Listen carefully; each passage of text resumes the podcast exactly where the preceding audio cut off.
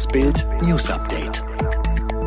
Heute ist Montag, der 23. August und das sind die Bild-Top-Meldungen. Nach Vorschlag von Laschet bei Bild Live. Corona-Kabinett will 50er-Inzidenzwert streichen. Emotionaler Appell von AKK. Hauptaufgabe im Moment ist die Rettung der Frauen aus Afghanistan.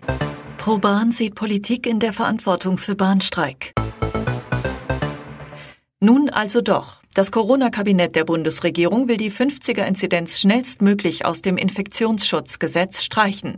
Damit folgt das Corona-Kabinett dem Vorschlag von Gesundheitsminister Jens Spahn und CDU-Chef Armin Laschet, den Inzidenzwert noch vor der Bundestagswahl aus dem Gesetz zu entfernen. Der neue Parameter ist dann die Hospitalisierung, so Spahn. Damit ist die Zahl der Covid-19-Patienten gemeint, die im Krankenhaus liegen. Im Infektionsschutzgesetz sind bei bestimmten Zahlen von neuen Corona-Fällen besondere Maßnahmen vorgesehen. Dazu zählten unter anderem härtere Kontaktbeschränkungen, Ladenschließungen und Testpflichten. Der Bundestag muss dem Vorschlag des Kabinetts noch zustimmen. Eine erste Lesung findet am Mittwoch statt. Als Verteidigungsministerin steht Annegret Kramp-Karrenbauer wegen des Afghanistan-Versagens unter erheblichem Druck, auch als Befehlshaberin unserer Soldaten in Kabul. Und doch sorgt sie sich auch um sie, die mutigen Frauen Afghanistans, Journalistinnen, Frauenrechtlerinnen, mutige Afghaninnen, die nun von den Taliban gejagt werden.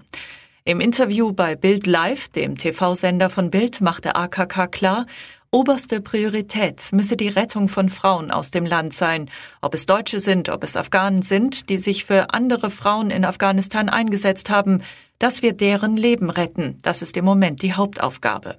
Dafür müsse auch mit den Taliban verhandelt werden, erklärte die Verteidigungsministerin. Alle Infos zur aktuellen Situation in Afghanistan gibt's online auf Bild.de. Die Taliban haben den USA eine Art Ultimatum gestellt. Sollte sich der Abzug der US-Truppen verzögern, werde das Konsequenzen haben, sagte ein Sprecher der Islamisten dem Sender Sky News. Das Datum 31. August sei eine rote Linie. Wegen der erneuten Streiks der Lokführer sieht der Fahrgastverband ProBahn die Politik in der Verantwortung. Das sogenannte Tarifeinheitsgesetz müsse so schnell wie möglich weg, weil es die kleinen Gewerkschaften aggressiv mache.